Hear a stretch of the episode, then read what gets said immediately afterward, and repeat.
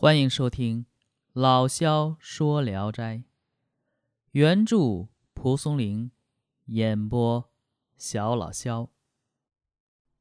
今天讲的这一篇，名字叫《青梅》。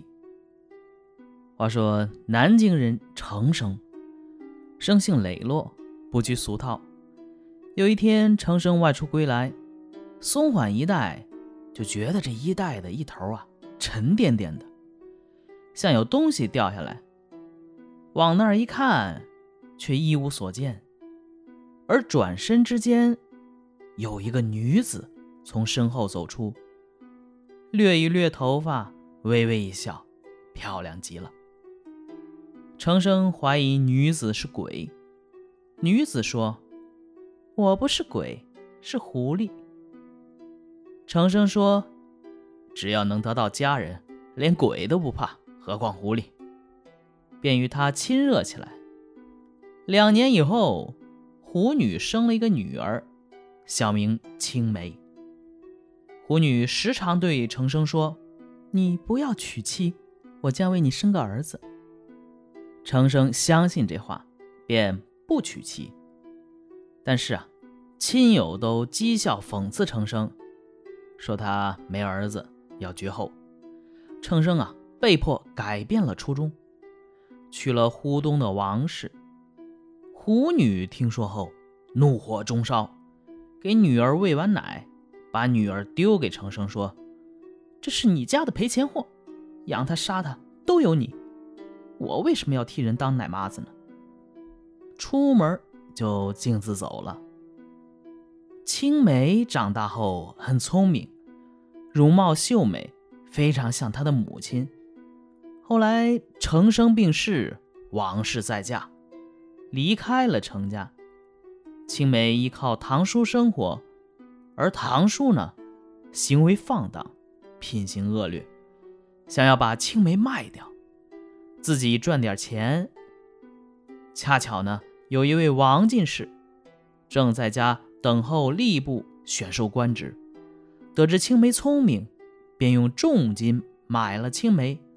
让青梅伺候女儿阿喜。这阿喜呢，十四岁，容貌冠绝当代。他见到青梅很喜欢，与青梅同住同行。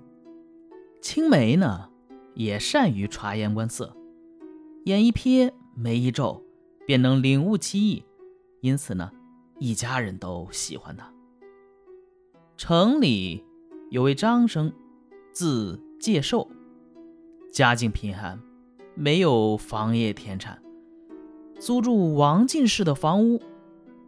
张生生性极为孝顺，注重德行，一丝不苟，并且啊专心向学。青梅偶然到张生家去，看见张生坐在石头上吃糠粥，他进屋与张生的母亲唠叨闲话。看见案子上放着炖猪蹄。当时张生的父亲卧病在床，张生进屋抱父亲，让他小姐尿液呢弄脏了张生的衣裳。张父察觉后很懊丧，而张生遮掩住尿迹，急忙出门清洗，唯恐父亲得知。青梅因此对张生啊。大为赏识。回来后，青梅讲了目睹的情景，对阿喜说：“我家的房客不是常人，小姐不想找如意郎君就算了，要找如意郎君呐，就是张生。”阿喜担心父亲嫌张生太穷，青梅说：“不是这样，只看小姐的决断。如果你认为可以，我就暗中告诉他。”让他请媒人来求亲，夫人肯定要叫你去商量，你只要回答说行，事就成了。阿喜担心终身受穷，呃，为人耻笑。青梅说：“我自以为能相看天下之事，绝不会错的。”第二天，青梅前往告知张母，张母大吃一惊，认为他说的呀未必是好事。青梅说。小姐听说公子是个贤德的人，我有意试探过他的心意才来说的。没人去了，我们俩从中帮忙，将来会成功。即使不同意，对公子有何损害呢？”张母说：“那就听你的。”便托卖花的侯氏前去说媒。王夫人听说张家提亲，觉得好笑，便告诉了王进士。王进士也哈哈大笑。他们把阿喜叫来，讲了侯氏的来意。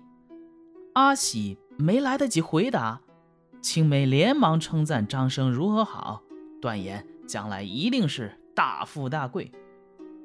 王夫人又问阿喜说：“我儿啊，这是你的百年大事。”如果你能吃糠咽菜，我就替你应了这门亲事。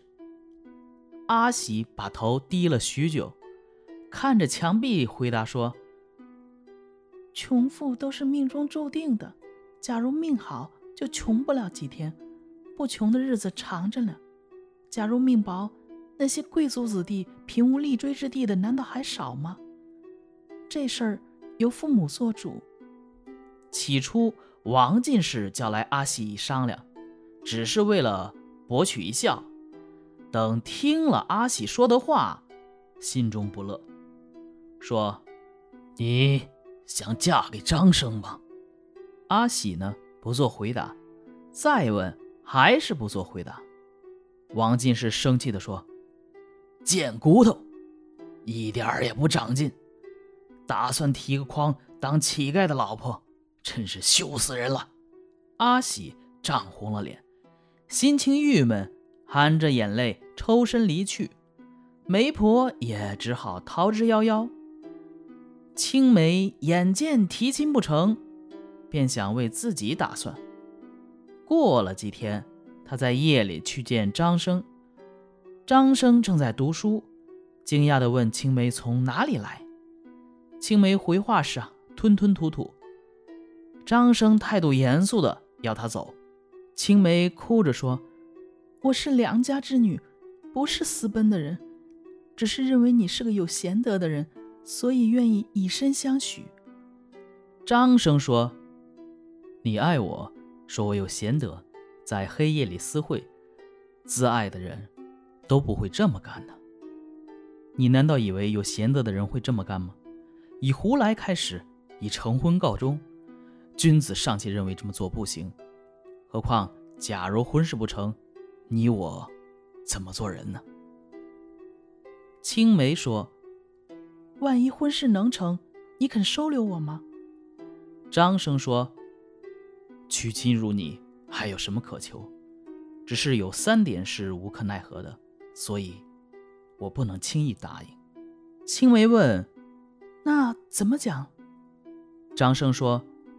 你不能自己做主，这便无可奈何。即使你能自己做主，但我父母不满意，还是无可奈何。即使父母满意，但你的身价一定很高，我家境贫寒，不能把钱备齐。唉，尤其是无可奈何。你快走吧，瓜田李下，备受嫌疑，人言可畏。青梅临走时又嘱咐他说。如果你有意，请与我一起想办法。张生答应了下来。青梅回去后，阿喜问他到哪儿去了，他便跪下来承认自己啊去见了张生。阿喜对他的私奔非常生气，打算加以责打。青梅哭着表白说自己没干非礼之事，于是据实相告。阿喜赞叹说。不肯苟合是礼，一定要告诉父母是孝；不轻易许诺是信。具有这三种品德，一定会得到上天的保佑。他不用为自己的贫穷担忧了。接着又说：“那你想怎么办？”青梅说：“嫁给他。”阿喜笑着说：“傻丫头。”能自己做主吗？